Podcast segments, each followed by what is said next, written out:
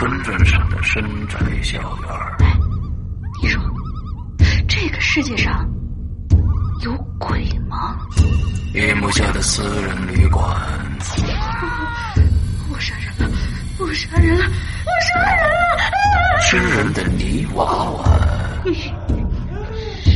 什么东西啊？唯一能够救我的，就是他的人皮。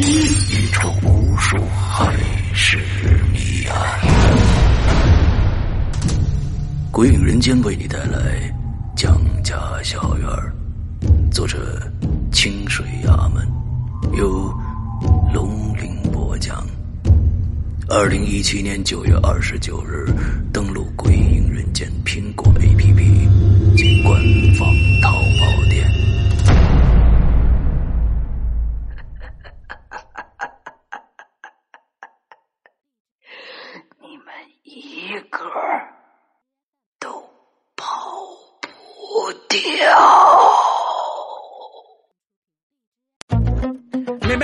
party. We're all invited.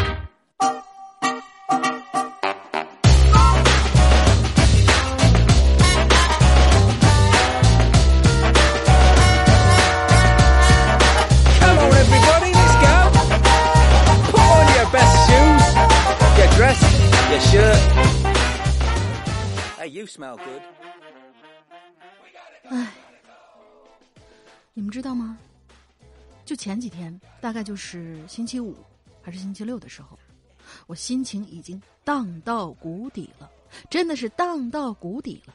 为什么呢？我想有我师傅朋友圈的这些同学们一定会看到，哇，山哥又出去浪了呢。有人说是日本呐、或者说什么其他的地方，这都不重要，重要的是，在他出去的前一天的时候，大概是星期三的时候吧，他都已经开始收拾东西了。他随意的跟我提了一句：“哎，你知不知道你这个星期又要一个人录影留言了呢？”我说：“嗯，不知道。”但是呢，因为他经常开这样的玩笑，于是我没当回事儿。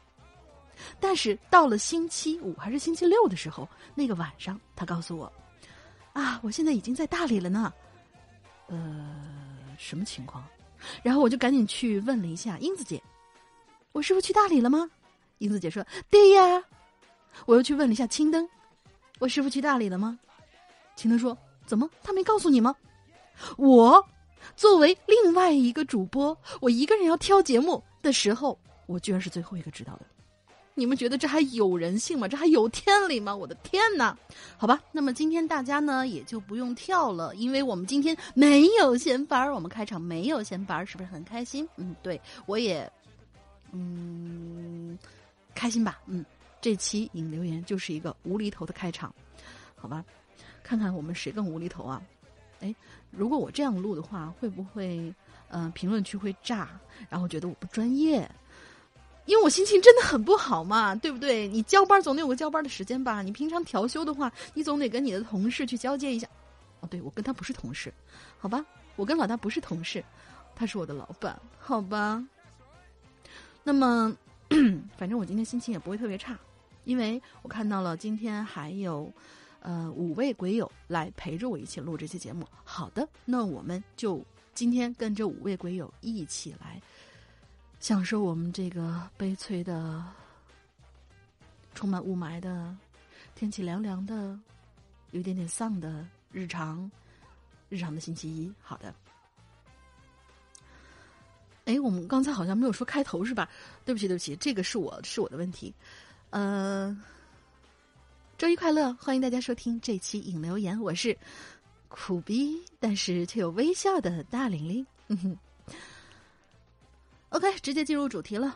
哎，有没有发现我们现在这个节奏还是很不错的？因为，嗯，没有人跟你们唠叨了，对吧？也没有人跟我唠叨了。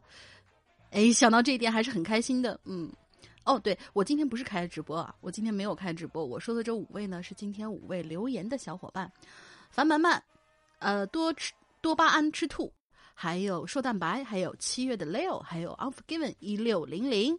我们现在就来念他们的稿子吧。OK，开动喽。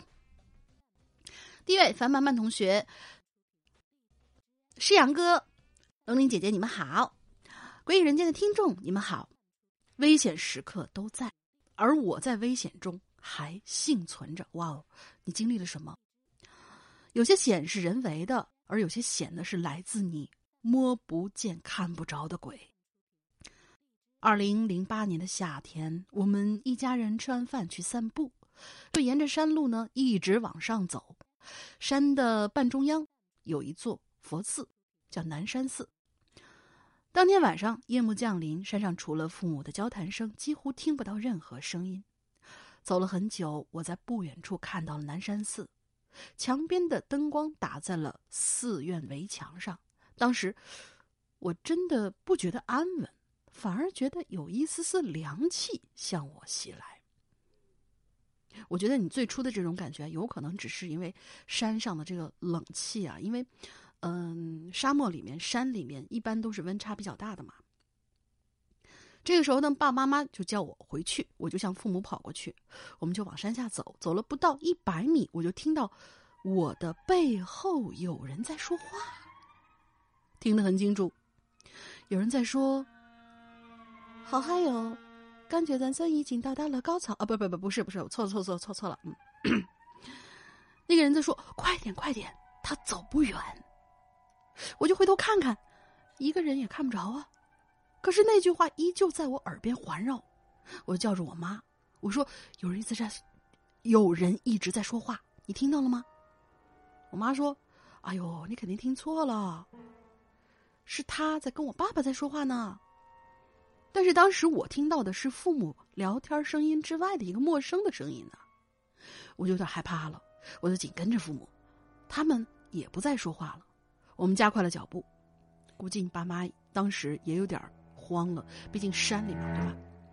我能感觉到当时的气氛很微妙，我们三个人很默契，谁都不说话，同时加快了脚步。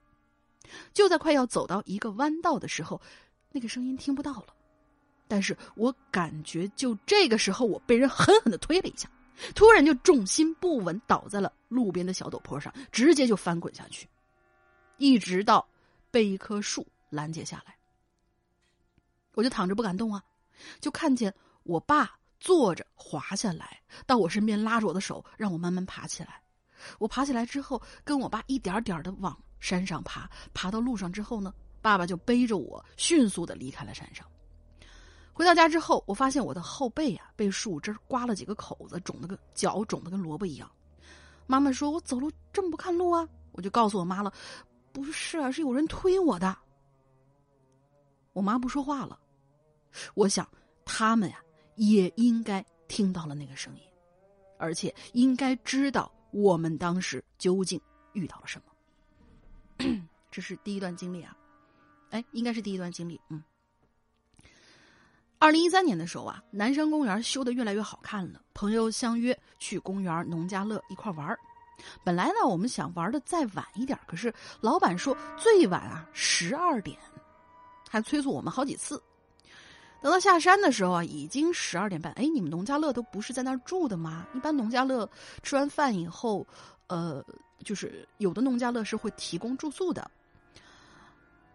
嗯，下山的时候已经十二点半了。朋友开着车走过崎岖的山路，突然停了下来，就指着对面一小山坡说：“哎，你看，有人跳下来了。”我们都没看着啊，那好像就他一个人看着了吧。然后车刚要往那儿去的时候，去看看像不像他所说的那样。就在这个时候，我们就突然看到了有一个人从一个小悬崖上就跳下来了。那个小悬崖大概有三四层楼那么高，跳下来的地方刚好是路面。打开灯，车大灯看着路面，没有看到跳下来的人。呃，我想问一下，他是？头朝下那样跳下来，还是摔下来，还是一个猛子扎下来？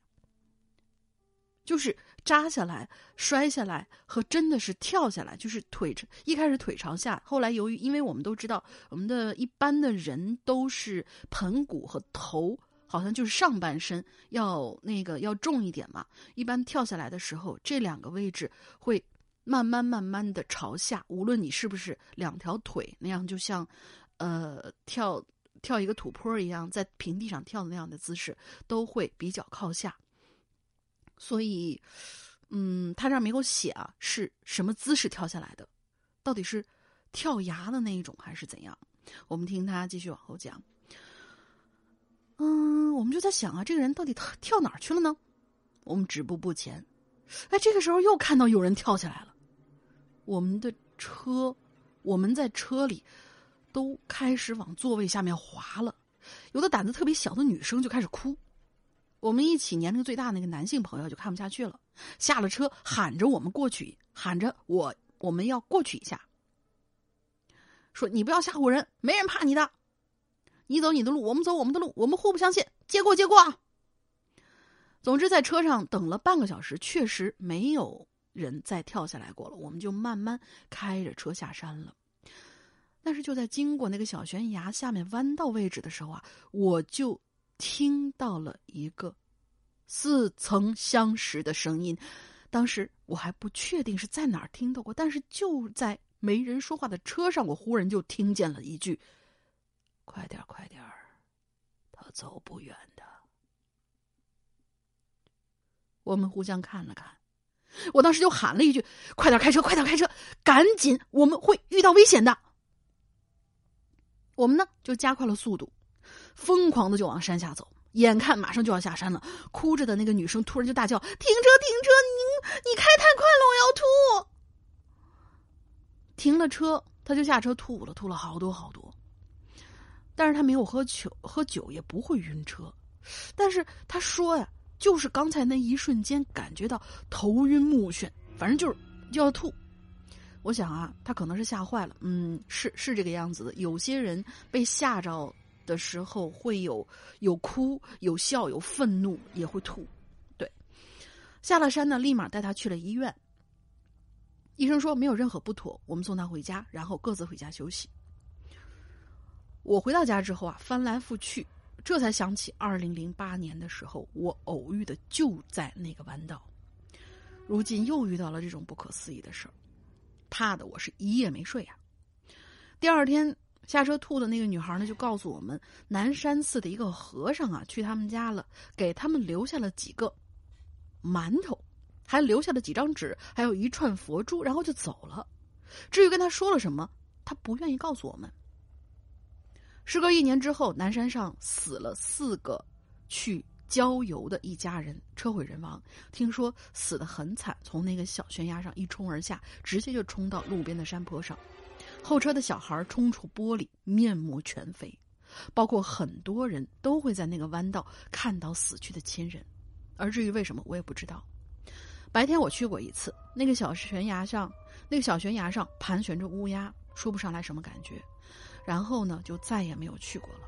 反正神鬼并存吧，就算是佛堂圣地的附近，这种危险也是要时刻存在。最后活，最后人活着真的是会遇到很多事情，不管遇到什么事儿，一定要好好活着，活着比一切都要重要。最后祝大家身体健康、平安幸福，希望鬼影人间越来越棒。两位主播辛苦了。关于这个佛门圣地周围啊。也会有这种很危险，或者说是咱们呃平常说的很不干净的这种东西。我有听过一个理论，其实我觉得是挺在理的。就是当时在看《十四年猎鬼人》这本书的时候，其中男主哎是《十四年猎》哦不是是《凶宅笔记》，《凶宅笔记》里边呃男主秦一恒其实有跟那个我们的大男主说过一句。话就说是，其实啊，佛门种地并不代表没有鬼。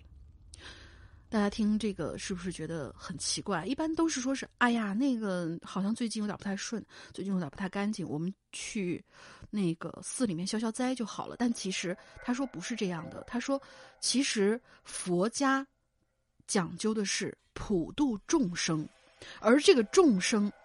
其中包括人，当然也包括鬼。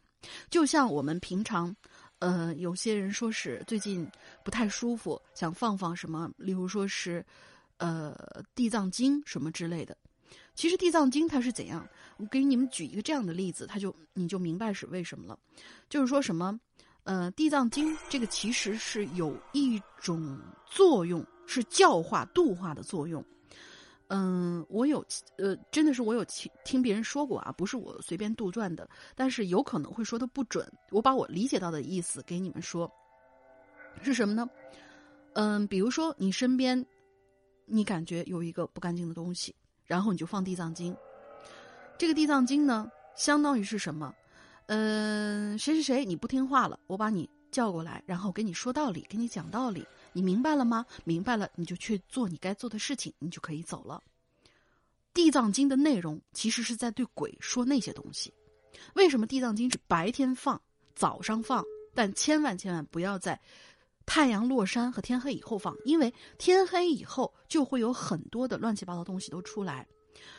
这个你这在这个时候放地藏经，很有可能做到一个什么事情呢？没有把你身边的这位劝走，而把周围的那些。呃，就是过路的呀，孤魂野鬼叫过来一块儿，反而这样的话，你可能身边会更加的不清净。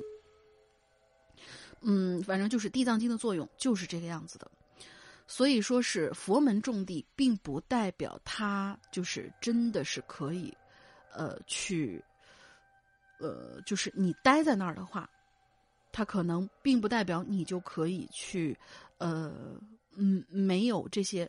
鬼狐仙怪的这些侵扰了，他也一样会，他也一样会，因为那些东西也是众生之一，只不过跟你待的空间不是一个，他可能在一个平行空间里边，在跟你待的不是一个空间，所以说，嗯，这些周围，至于那个老和尚，就是我们刚才文中提到那个老和尚，他是怎么才会，呃，让人。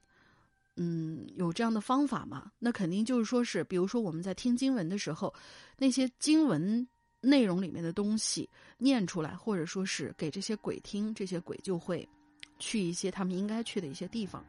是佛家的人、僧人，他是会有一些方法去超度这些东西的。但是你作为你没有任何能力的这些人，你是有可能会避不掉的。所以。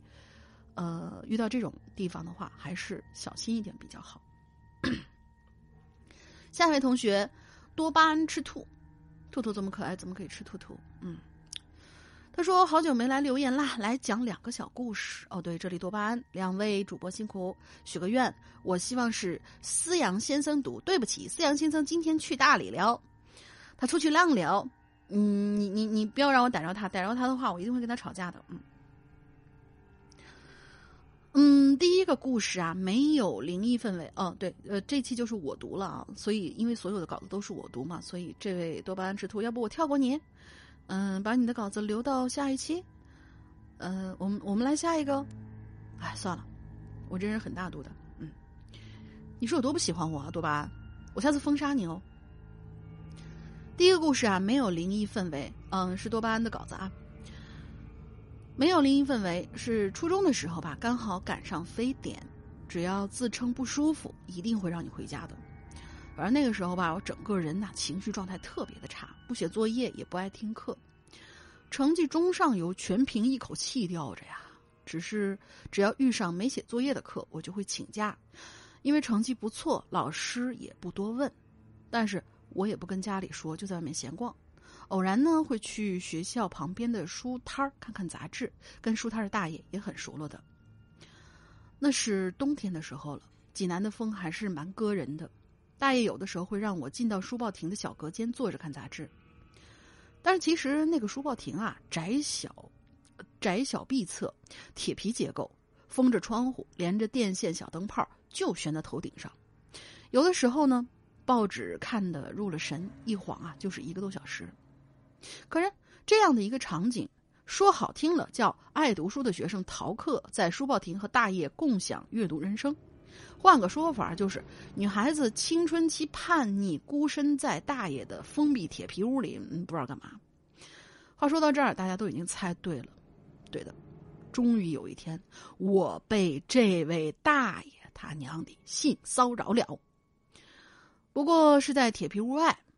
那个铁皮屋啊，基本上进不去两个人。一个初中生实，嗯，实在没估计到，一个初中生实在没估计到一个孤身女子对冷风中的大爷的诱惑力。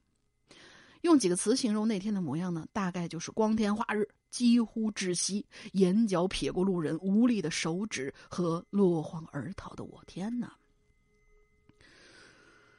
后来的事儿呢？嘎嘣利落吧，我找人把他书包亭给砸了，因为实在无法接受这样的一个人，日常依实际上实在无法接受这样的一个人，日常依旧和我同学和其他同学插科打诨、嬉戏聊天算是出了口气。不过那个时候感觉，我也实实打实的忘不掉了。后来我打听过这个人，听说啊，他曾经是我们学校的看门大爷，因为家长反映他总给小姑娘塞零食，还让小姑娘在保安室的床上午休。之后就被辞退了。所以呢，嗯，我我只说一句话，就是不不是说这个年纪大的人就一定怎么着啊，不是坏人变少了，而是坏人变老了。故事二，这个故事啊就有点恐怖色彩了，真实性不能保证，因为多少跟我呢有点忌讳这个。那是前几个月在北京工作的时候。我工作在我的工作在中关村，租的房子在大兴，好远呢。一条四号线从北头一口气儿坐到南头。互联网公司加班呢是家常便饭。纵使我再拒绝加班，也难免会有实在不得已要留下一会儿的时候。我下班时间是晚上七点，回到大兴一般是九点。夏天的九点呢，其实还蛮人声鼎沸的。熟悉的四号线的朋友可熟悉四号线的朋友可能都知道，那趟车在晚上。要有区间车，区间车好像是在公益西桥下车。如果你坐的不是区间车，到了公益西桥就会涌上来一大堆人，相当的恐怖。呃，这个故事的恐怖点当然不在这儿了，我要接着说啊。有一天晚上，我没抢到座，站在门口那个位置，车过了西红门，人就少很多了。这时候呢，距离我下车站还有四五站的样子，我就发现我旁边站了一个男的。这人身高跟我差不多，一米七零左右，很瘦，黑色的长衣长裤，在炎热的北京夏季显得格格不入，而且衣衫上还沾满了灰尘和泥渍。头发不长，但也是打着绺的卷，乱糟糟的。脸上呢，呈现一种流浪汉脸上常见的很重的那种黑黄色，但是眼睛却透着贼光，亮汪汪的，一就那么直勾勾的一直盯着我。那种感觉就好像是发现了什么猎物一样，我感觉不不太舒服。一是这个人脏兮兮的离我挺近，二是这个人给我感觉真的是不舒服。当然我怂啊，我又不好看人家一眼，就扭头换了个位置，只好就直愣愣的站在那儿低头玩手机。这时候呢，突然就觉得肩膀周围有什么东西。我一扭头，竟然看到他抻着脖子在看向我的那一侧，就是站在我的左后方，从我左侧伸出头看着我右肩的方向。我皱着眉头瞪了他一眼，他就缩了缩头。顺便一提，公司嘛，呃，日常就是黑色的短袖、灰色黑色的短袖、灰色的大裤衩然后粉色的拖鞋。到站了。有人下车，我看见有个空位，空位就赶紧走过去。车门关闭，我的眼角余光就死死的盯着门口的位置。我发现那个人居然动了，我就死命祈祷，千万千万不要坐我旁边的空位子。还好他没有，可是他站在了我的斜前方，仍旧继续盯着我。换句话说，就是换了个位置，方便看到我。天哪，我真的很害怕。我独自一个人租房，下车到家距离不长，小区里还黑黝黝的，男朋友在异国，屁用都没有，我真不知道该怎么办了。但是该下车还得下车呀。快到站的时候，我站起来走到车门口，这个人又站在了又站在了我的后边。我假装不在意的目视前方，我就看到。那车门玻璃上映着那个人的轮廓，他并没有老老实实的站着，而是不停的扭动着头和肩膀，就是那种拳击比赛时候拳击手会做的那种热身动作。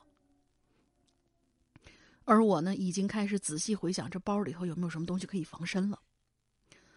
车门这时候开了，我一个箭步跨了出去，头也不回的往前走，根本不敢往后看后面看，我真怕我看到那个脏兮兮的人跟在我后面。直到我走出电梯口，看到店铺的灯光，我才颤巍巍的回头。啊，空荡荡的楼梯没有人，我舒了一口气，却没想到，噩梦才刚刚开始。从我走出地铁口，走上马路开始，地世界就好像变成了被人设计好的样子。无论我是在街头买橘子，店里买卤煮，物在物美买猪头肉，总能看到一个脏兮兮、黑色长衣长裤的人。那个人有时候蹲在那儿吃橘子，有时候在店里擦桌子，有时候在超市里一晃而过。白天在公司里还一切正常，在家里一切也正常，就是下了地铁的这段路会邂逅各种各样脏兮兮的黑衣长、黑色长衣长裤的这种人，直到两天之后的中元节。我觉得，其实我觉得你可能是因为太紧张、太害怕了。就比如说，嗯嗯，咱们这在这举一个例子啊，就比如说。有些人会说，我经常会看到，我在无意当中看了一眼表，经常会看到，哎，十一点十一分，无论是白天还是晚上，都会看到十一点十一分。但其实，十一点十一分是很让人容易注意到的这样一组数列。如果说这个数列换一个，比如说换成了你的生日，嗯，你父母的生日，或者说是你老公的生日。你也有可能会注意到，哎，我怎么老是看表的时候会看到这个数列？其实这是人的一个心理反应，因为他在意那个东西，他才会经常注意那个东西。哎，你看看看，它又出现了。其实我觉得有这样的一些原因在里边。嗯，我们继续往下讲啊，他没还还没讲完，挺长的。中元节这天啊，我是怕的，因为我连续很多年一到中元节就会心慌，特别有规律。所以那天我早早请了假回家，这是我第一年中元节在北京。丫的，你们北京人太恐怖了！在济南也有人在中元节烧纸，可只是在深夜，在路口三三两两的，到了白天只能看到一个个烧过的痕迹。可是那天我在小区对面那个时候看来的景象，真是我服的五体投地呀！一片十字路口的小广场，才九点多，好几堆火苗窜的老高啊！我瞬间就炸了，这时候，我突然又看到了那个黑色长衣长裤。我不敢过马路了，那个黑长衣长裤就站在那儿，慢悠悠的走来走去，还时不时回头看看我，依然是贼溜溜的眼光。我看到零散的行人和车辆过马路，和他擦肩而过，或者被他跟在身后。我看见那些燃起来的火苗飞出来的灰烬在十字路口中飘，我看到他弯腰捡着那些灰烬，直到我手机突然响了，是我妈打过来的。我妈每天晚上九点半都要打电话给我，我接通电话，再一抬头，就看见那个长黑色的长衣长裤正站在我眼前，几乎贴到了我身上，面对我弯着腰在捡我脚前的一片黄纸。与此同时，一辆骚紫色的之私家车突然就从我身边擦过去，那黑色的长衣长裤就这样消失了。私家车的司机把车停在路边，过来看我，一个劲儿的道歉，说是想过去路边那个粥店买粥，想把车停过来，结果光顾着看那边烧纸的了，没注意到我。等看见我的时候，已经很近了，一害怕就一脚油门冲了过来。我定了定神，我笑笑说：“那家粥的蕨根粉确实挺好吃的。”然后就扭头走了。接通电接通的电话，不知道什么时候已经挂断了。我拨过去，也没提这件事儿。那几天，这个小广场一直有好多人在烧纸，期间还有一两个梗，以后有机会再说。平板啊，打字真的很累。不过我再也没有看到过那个黑色的长衣长裤。后来我也离开了那个地方。哦。所以那个黑色的长衣长裤应该是有有有这样的一个说法，就是，嗯，好兄弟们其实无处不在，但是他们会比较在意的就是，哎，你看得见我呀？嗯，不知道你们听没听过那个郭德纲讲的那个段子里面，其中有一段儿就是他们在呃夜店里面，不是夜店啊，就是夜里的那个荒村的小店里面看到了一个小孩儿，那小孩是一个妖怪。然后那个妖怪呢，就在等着有缘人。结果这帮人去了以后，刚好看到了他，然后那个小孩很很欣喜，就问他们一句话，说：“哟，你看得见我呀？”所以说是，嗯，其实青灯以前有时候也有讲过啦，这些好兄弟会呃找这些跟他们比较有缘的人，也许他是有有所求，也许他之前就是一个流浪汉，然后。嗯，也没有人去供奉他，也没有人去，呃，为他的身后事所操一些心。然后正好这个时候你看到了他，他可能跟你有所求，所以你也不需要太紧张。嗯，烧烧纸或者念叨念叨，怎么都行。故事呢还有个后续。几天啊，我路几天之后，我路过中关村的路口，在那个闯红灯的公闯红灯的公示。大屏幕上看到了当时那个私家车司机走路闯红灯的图片。又过了几天，迟到的同事说围观了一个交通事故，一辆私家车闯了一个闯，撞了一个闯红灯的流浪汉，还没送到医院就抢救无效了。那个司机还好心的叫了殡仪馆的人。那个流浪汉黑色的长衣长裤，那辆车骚紫色的。其实我真的很好奇，那黑色的长衣长裤会不会消失在殡仪馆？可是我无从查证。如果消失，那怕是就是另外一个故事了。好了，讲到这里，辛苦了，啾咪。嗯，也可能是预言性质的一个故事啊。如果说是这位流浪汉是这个时候才死掉的话，好，下一位同学，瘦蛋白。山哥，大林你好。碍于自己没有什么灵异方面的经历，所以一直没有机会来留言。这次碰到这个话题呢，我也来说一件以前碰到过的挺险的事儿。那是我初中的时候发生的事儿，大概是得十年前了吧。南方的夏季呢，是台风多发的季节，特别是广东和我们福建一些沿海的城市。我初中就读于我们镇上的一所学校，因为离学校不远，家离学校不远。骑车也就十来分钟，所以每天都是跟几个小伙伴一起骑自行车上下学。这里插一句话：沿海地方的农村啊，跟内陆的山村差别还是挺大的。应该是城镇进化、城镇化进程快吧。我们这儿的大部分人不是经商做点小生意，就是去市里或者或者一些附近的服装电子工厂上班。真正务农的其实非常少见。好了，扯远了。我还记得那是一个周五的下午，因为之前台风预警已经说了，今天晚上会有一个特别大的台风会在我们附近的海港登陆，所以学校给我们讲了一些注意安全之类的事项之后，就让我们提早放学回家了。等到我们出校门的时候，天已经开始变暗了，雨也开始渐渐的下起来。有一些住得远的同学啊，已经开始准备坐车回去了。而我呢，跟我的两个小伙伴，可能是比较虎啊。我们俩合计了一下，我们几个合计了一下，就决定趁雨才刚下，哎，趁雨才刚下，直接冲回家就好了。前面说了嘛，我们家骑车也就十来分钟距离，他俩呢就比我稍远一点点。但是没想到的是，在我们骑出去不到五分钟，这开始的小雨就直接变成了倾盆大雨。我们仨人都已经变成落汤鸡了。回到家的路，我们回家的路是一条笔直的马路，两侧是人行道，而临街那一面都是别人家的一楼或者是弄成门面的那种样子。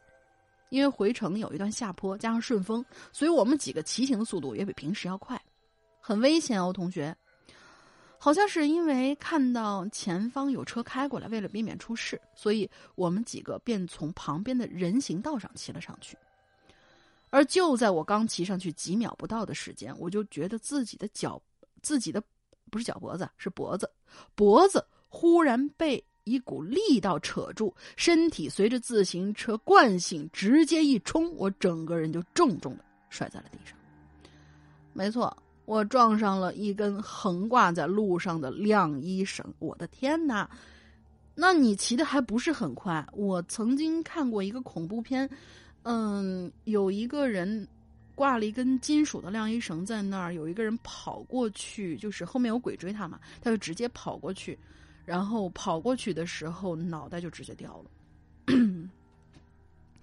总之还是要骑慢一点啦。反正挂到撞到了晾衣绳上，不偏不倚，正好悬挂在我脖子的高度。我当时觉得自己。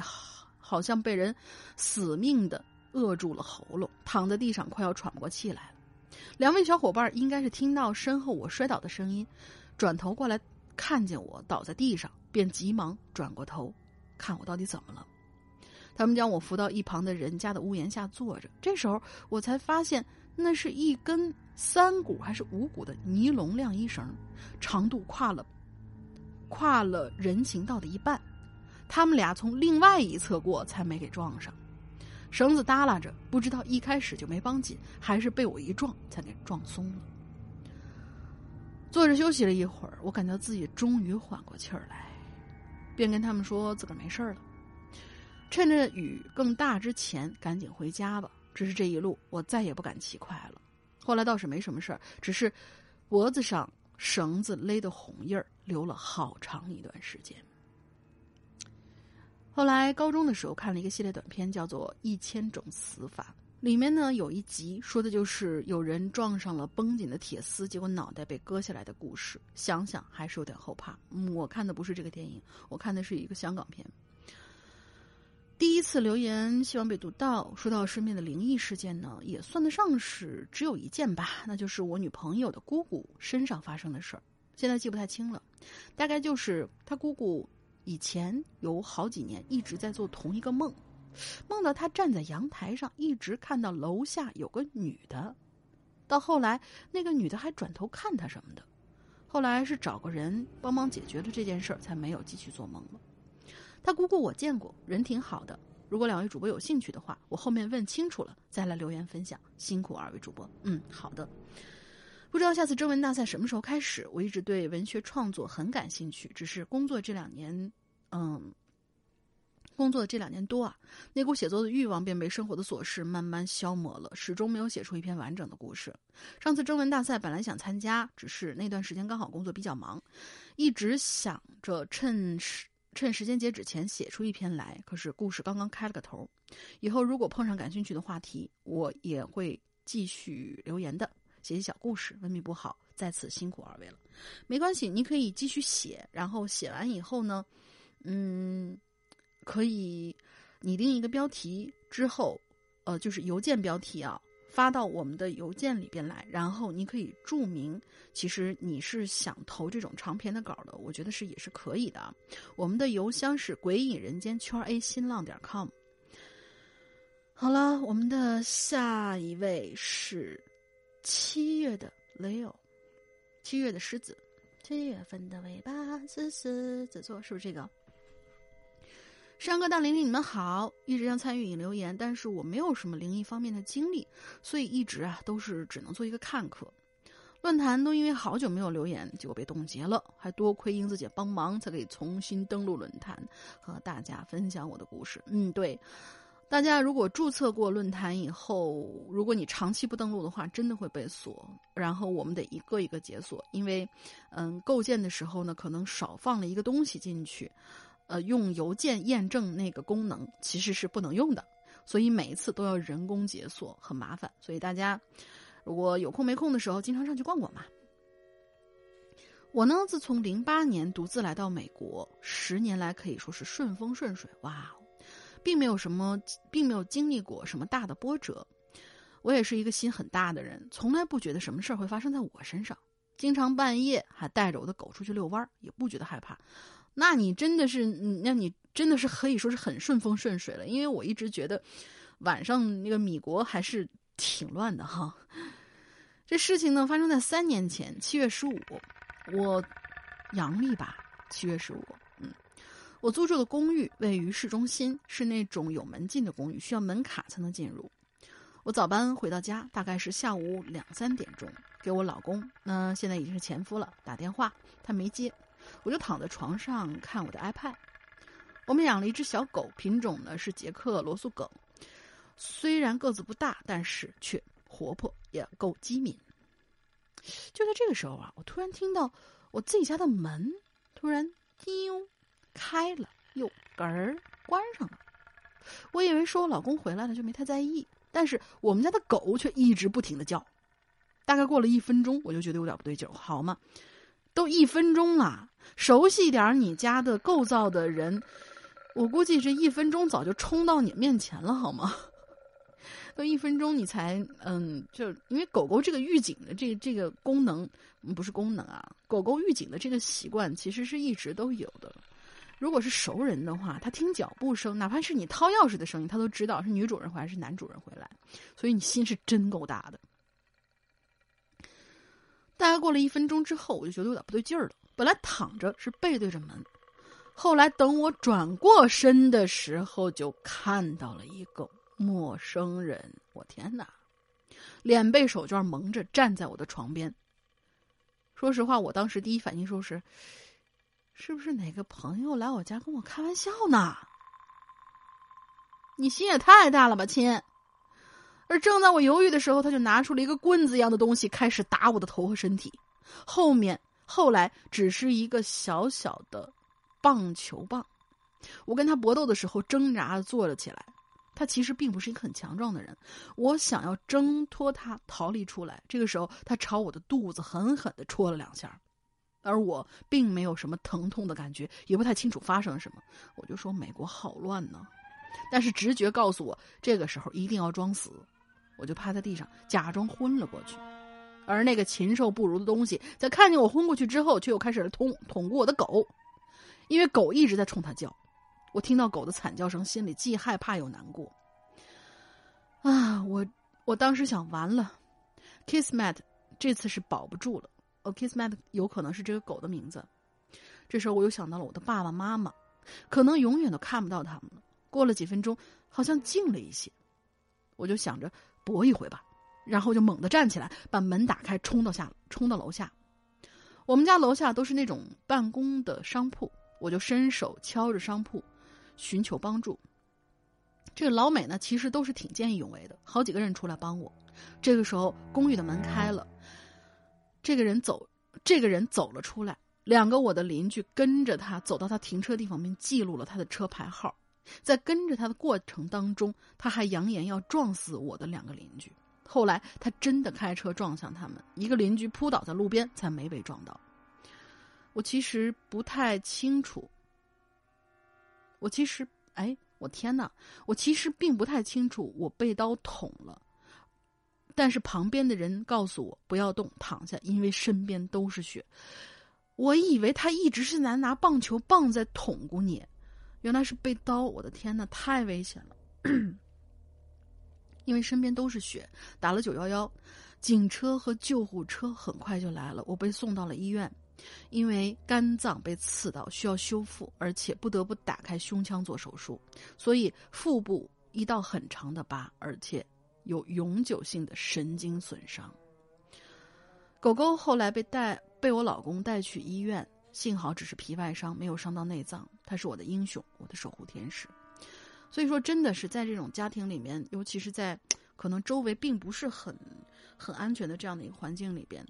你不能永远的心大，就是说，在在你对一些比较，比如说，嗯，这些见义勇为的邻居的时候，你可能很心大，然后跟他们相处友善、善良，这是最基本的。但是你要有防备心理，比如说养一条机警的狗，虽然不是说要让他们去当我们的挡箭牌，可是这个时候如果要有那种，嗯，比如说不明的人要靠近你，或者说是进你的家。然后，嗯，一些什么狗狗会觉得很紧张起来的事情的话，嗯，这个我觉得还是一个很好的报警措施吧，至少可以警告主人。嗯，后面还有一点啊，所以说，大家在家一定要锁好门。我当时大意了，没锁门，才被歹徒走，有了可乘之机。你真是太心大了，居然不锁好门。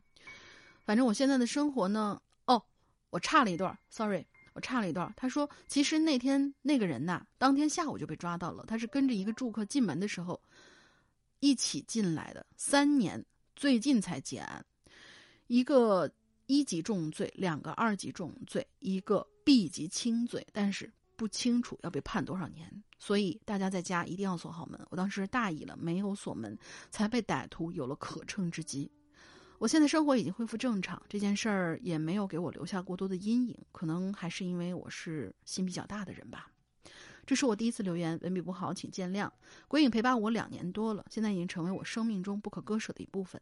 希望鬼影越办越好。我们也希望这些真的是，尤其是一个人在海外的这些同学，无论你现在可能嗯工作顺风顺水，或者说是在那边有了已经定居，有了自己的家，然后嗯或者说是一些学生党，嗯在外面留学，一切一切，无论你听不听我们的节目，我们都要提醒你在外面注意安全。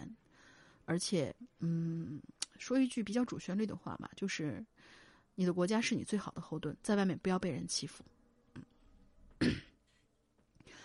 最后一位同学，Offgiven 一六零零，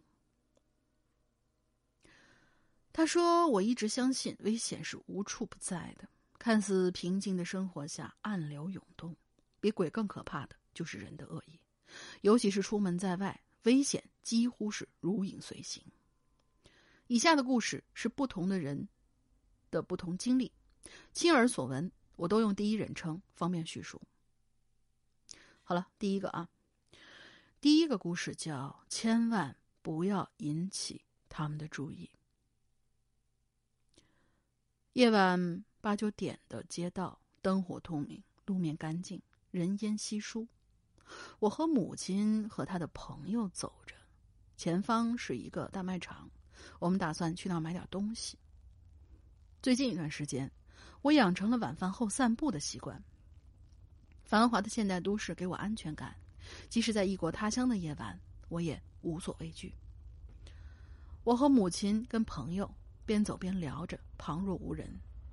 路过休息长廊，看到三五个身穿学生装、染着黄头发的男青年在那儿在那一带晃悠。他们说话的声音很大。闲聊着，肆无忌惮的笑着，伴随着踩可乐罐的声音，这给我一种很不妙的直觉。我就立刻提醒母亲和他的朋友压低说话的声音，那些人可能不太好惹。因为我有一个性格还比较温柔的小伙伴，身为当地人的他呢，对人文环境必然非常了解。有一次，他跟我说：“如果你看到那些打扮夸张、行为乖张的不良少年。”千万不要跟他们对视，也不要大声讲话让他们听到，因为这么做会让对方认为是挑衅。那些人不少还对中国人呢非常不友善，一定要多加小心。可是呢，我的母亲和他的朋友并没有就此理会我的提醒哦，我感觉这也是，嗯，有一部分吧，只能说是有一部分的华人在外边的时候。所经常会犯的一些问题，比如说在餐馆里边，嗯，高声喧哗之类的，嗯，仅代表个人意见啊。他们俩呢，依旧保持原先的说话音量，并说：“反正这儿的人也听不懂，不见得他们素质就有多高。”顺便还拿手指了指那边聚集的黄毛青年。哎呀妈呀！嗯，这这这这个就不太合适了。这个举动让我非常的尴尬，有些难为情的低下头，放慢脚步，走在他们俩后边，目送他们进入卖场的自动门，我这才松了一口气。这个时候呢，我就用我的余光就察觉到了，刚才那帮人正在盯着我们看。Oh my god，被注意到了呢！紧张感让我完全不敢出声啊。此时此刻，只好硬着头皮假装没事继续朝前走。可是我的腿呀，就已经不听使唤，开始发软了，步子也慢慢的迟缓起来。这是人在恐慌的时候啊，是会放弃脱险的。这不是由大脑决定的，而是由生理决定的。我这个时候就听见那些嚣张跋扈的声音离我越来越近，在喊着什么，而接下来就是一阵又一阵刺耳的嬉笑。我已经听懂他们在说什么了。他们喊我停下，用凶恶、略带调笑的口气问我：“看什么看呢？你想干嘛呀？要不要跟我们去兜风啊？”那帮人越靠越近，其中一个貌似领头的直接冲到了我的前边，堵在原本就狭窄的过道上。夜晚很安静，道路也很安静，嗯，道路也很干净。四周灯火通明，人烟稀少，透通透的深深蓝夜空中，没有一颗命为救星的星星。嗯，它中间啊，就是蓝在过道和它形容夜色的中间是省略号。我估计这个 这场麻烦是逃不掉了，所以提醒大家，就是在别人的领土上。不要犯别人的忌讳，哪怕就是你在国内的时候，这样子也不太好。我觉得真的是这样，还是要保证安全的嘛。紧接着他就开始下一个故事了，下一个故事叫《路边的女孩儿》。上星期呢，跟我妈妈去了一次日本，因为是家长同行，所以走的是参团旅行的模式。在大阪市中心的商业街上，我看到几个穿着得体的日本女孩在发传单。本以为啊是什么销售，是在销售什么东西，就凑上去看个热闹。其中一个女孩走上来，用蹩脚的英文呃中文问我，对他们的宗教感不感兴趣？他怎么看出来你是中国人的？明明你在日本，好吧？嗯，看了传单，我才知道他们宣传的是圣经的内容。我对宗教兴趣不算大，但是这个女孩子啊态度很亲切。她说她修的就是中国语，很想多交中国朋友。我呢就取了他们的小册子，刚穿过一条马路，感觉有些多余，嗯，感觉有些多余，就返回归还了。但是在归还的时候啊，他依旧很热情的发了一张二维码给我，说扫一扫就可以学习。看这姑娘这么热情，我有点招架不住，便主动提出留个联系方式吧。嗯，本以为加个推特或者是 ins，我可以回香港或者在下次赴日的情况下跟他联系。可是他却说他有注册微信国际版，那就加微信吧。我就点点头，想都没想就加了。我们都留了全名给对方，当时的我啊，并没有发现这事儿有什么不妥。直直到告别的时候，在车站候车的时候，我打开那张放在口袋里的二维码，呵呵，不看不要紧，一看吓一跳，原来他们不是一般的基督徒，而是耶和华见证人的团体。这什么团体？在大学的时候，我在书上了解过，这个宗教是妥妥的异端邪教，属于极端性质的。现在的不少国家都已经把它禁止了。上网查了一下，许许多多的负面新闻占满了屏幕。我是怕事儿的，生怕沾染上什么麻烦的东西，会给那会给人带来危险。于是我就紧张的把那女孩的微信号删除屏蔽了，将二维码名片丢入了垃圾桶。我妈在一边看着，不停的责怪我轻易留联系方式给陌生人。哎，真是自找没趣儿啊！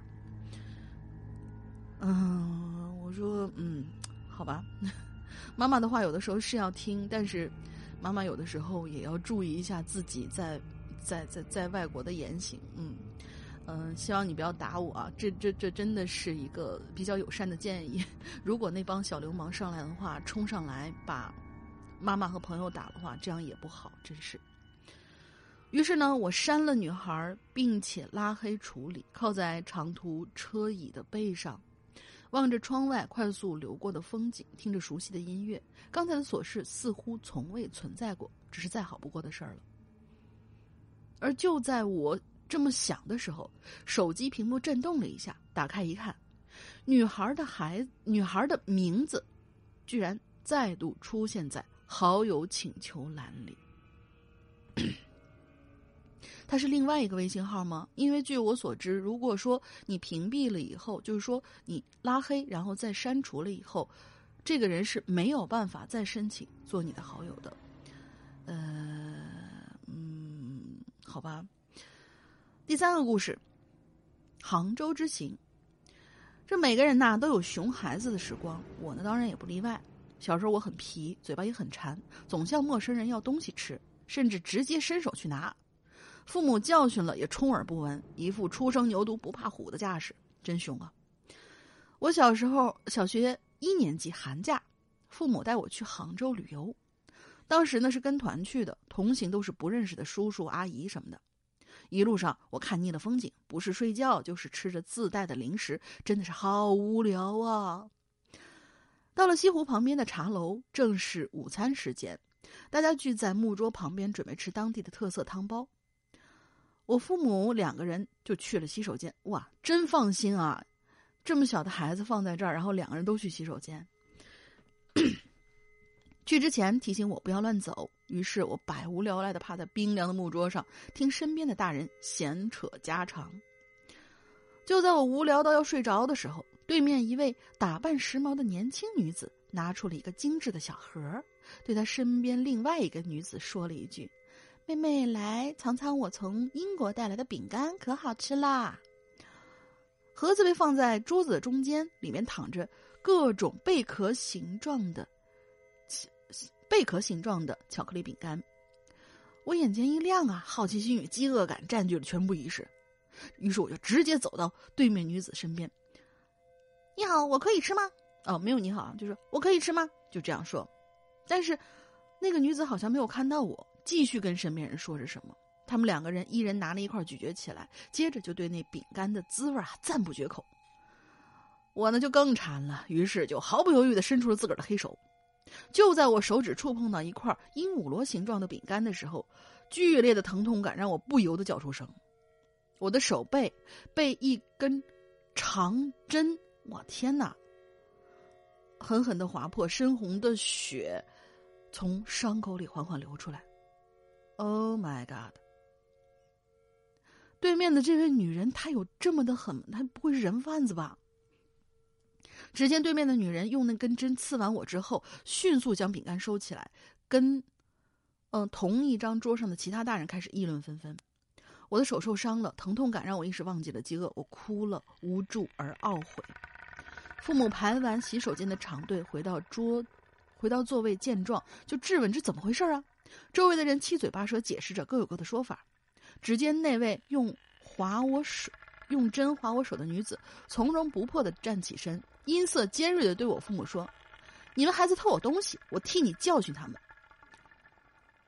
我妈抱着我替我擦干血和眼泪，一边斥责对方怎么可以这样对待一个孩子，而我爸却一个劲儿向对方道歉，谦卑而狼狈。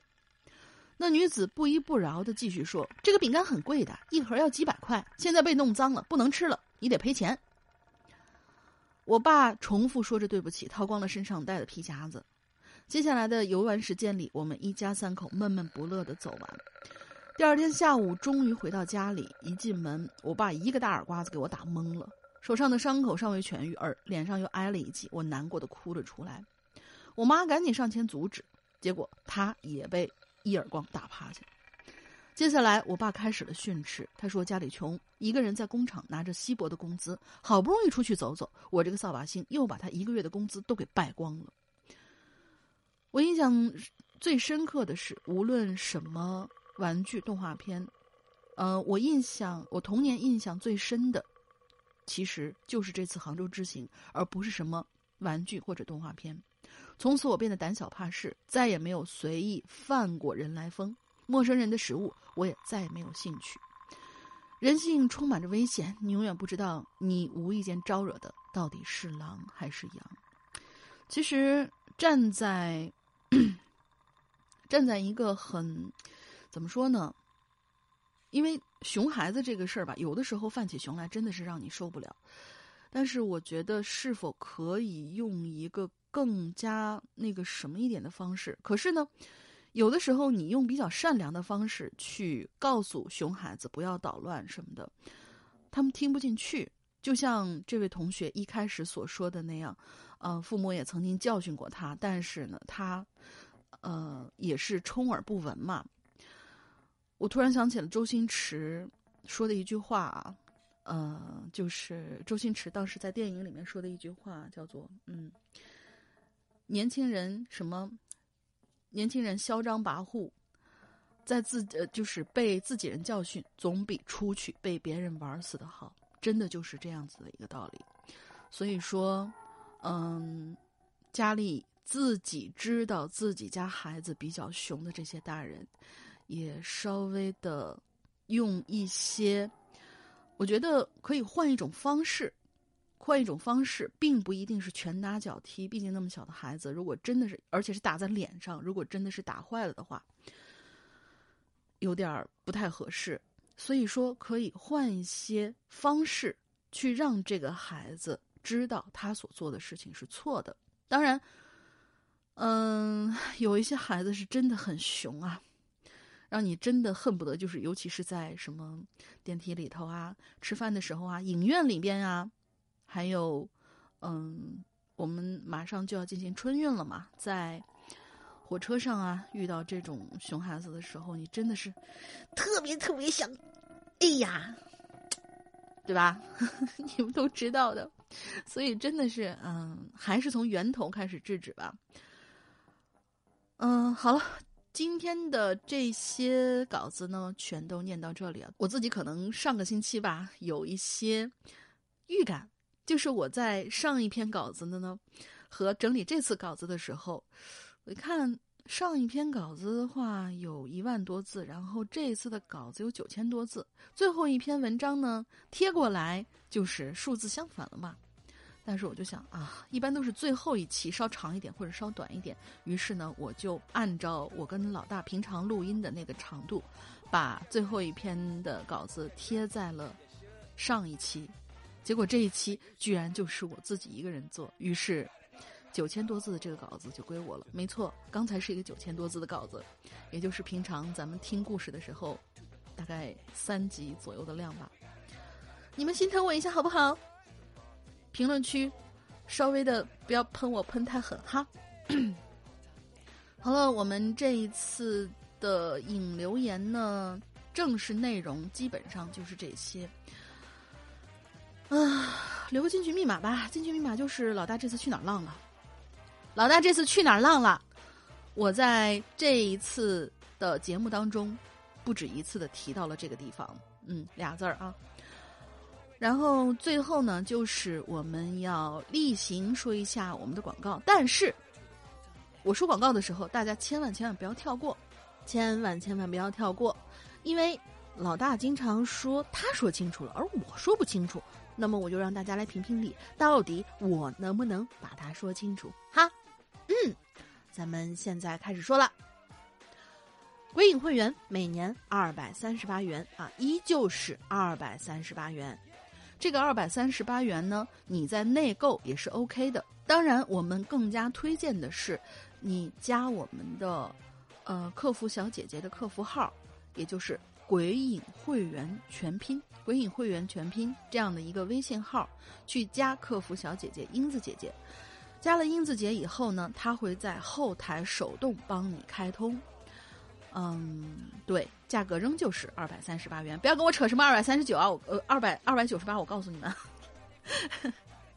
这个是是一个永远也丢不掉的梗了，真的是我自己给自己招黑。嗯，里面有非常非常丰富的节目，而且我们现在在年底的时候呢，属于更新更新的井喷期，更新的井喷期，我真是嗯嗯啊。可能每每一天，不仅仅是每一天都有更新了，而且更有可能的是，某一天，尤其是在 星期三、星期三或者说是三四五的时候，这几天经常会遇上什么一天双更，甚至一天三更的这种情况。每天都有更新，至少每天都有更新，最多一天三更都说不定哦。而且里边的内容是会员独享的，绝对不会在外面售卖的。除了我们玲珑失踪、怪藏鬼火，还有呃秘闻这三个板块之外，还有我们现在正在连载的第九季的内容。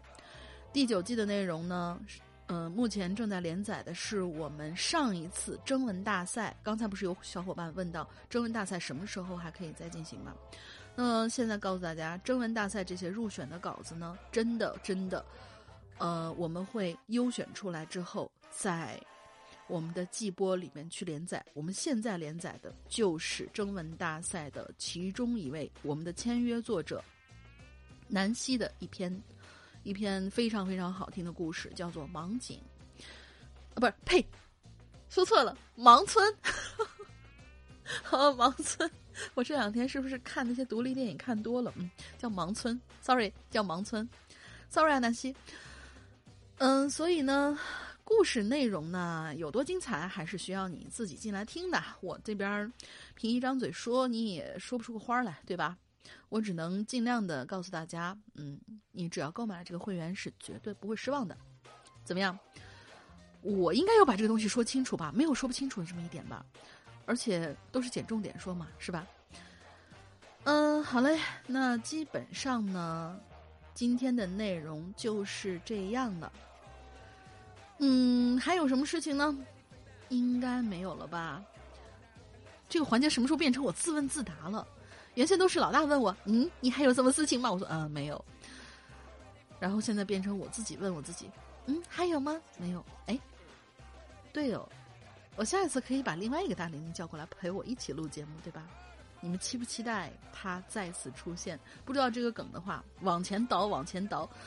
嗯，对，其中有一次是我跟另外一个大玲玲一起录的节目，你们期不期待我把他再次叫出来呢？好了，永远也做不完的 ending。我自己做节目的时候，永远做不完的 ending，真的是这个样子的。哦，对，但是呢，我想跟大家说一下啊，我们的每周一歌呢又开始缺货了。要不是用户名同学一下丢过来了好几首歌的话，我估计这个板块都要废掉了，你们知道吧？所以你们赶快好好唱歌，好好录歌，这不马上就要圣诞节了吗？就当做送给大玲玲私人啊，不是送给所有龟友的 圣诞礼物。你们可以嗯唱歌，然后投稿在邮箱鬼影 s o n g 六六六圈 a 新浪点 com。鬼影 s o n g 六六六圈 a 新浪点 com，然后投过来就可以啦。那么下一阶段我们就要开始放，就是在结尾的时候就要开始放我们的每周一歌了。但是这次每周一歌呢，有跟平常不一样的地方。大家还记不记得转世飞天同学上次有说过，在引留言里面他说半夜的时候听到的那个幽灵唱的古曲，他呢就把这个。曲子用钢琴改编弹出来，老实讲啊，我也觉得这个曲子特别特别的耳熟，但是就是不知道在哪儿听过，而且应该不是年代特别久远的那种古老，就是在可能爷爷奶奶那辈儿，或者说是爸爸妈妈那辈儿，他们小时候听过的那种曲子。呃，我现在就放给大家听吧，然后我们待一会儿完整的听一首每周一歌。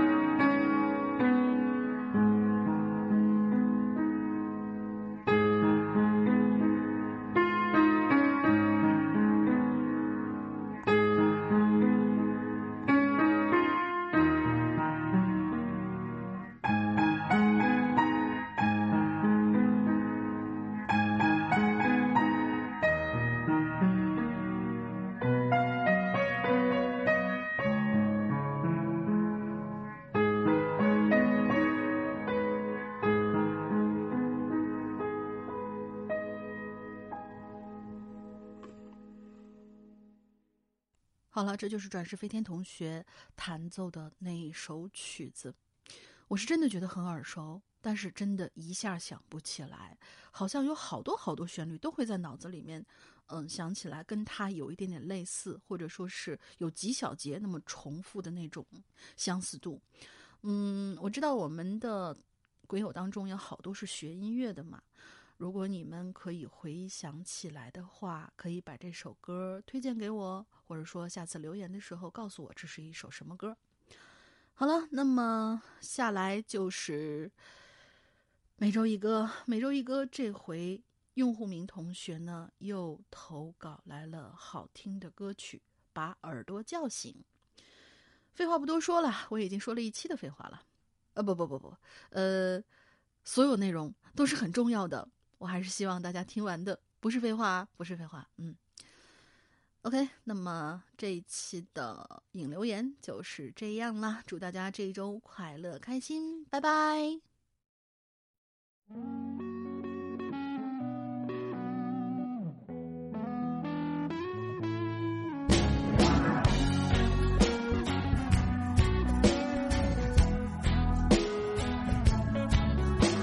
这大街上来来往往的红男绿女，从不忘带出门的是面无表情。我那个总爱唱歌的心灵，也就只好两手一摊，坐在路边休息。不管咪咪拉咪或是咪哆来西，像一个一个困在凡间的精灵。我愿意歌颂祖国和表演爱情，但只盼望听我歌唱的人赶快清醒。哆哆哆来咪嗦，像风筝呼啸而去；嗦嗦嗦西来发，是落叶轻轻哭泣。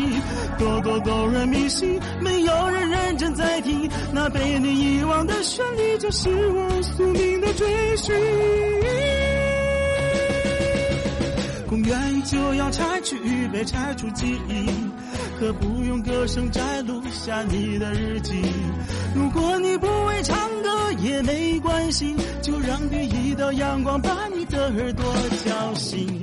不管咪咪拉咪或是咪哆来西，像一个一个困在凡间的精灵。我愿意歌颂祖国和表演爱情，但只盼望听我歌唱的人赶快清醒。哆哆哆来咪嗦，像风筝呼啸而去；嗦嗦嗦西来发，是落叶轻轻哭泣。哆哆哆来咪西，没有人认真在听，那被你遗忘的旋律，就是我宿命的追寻。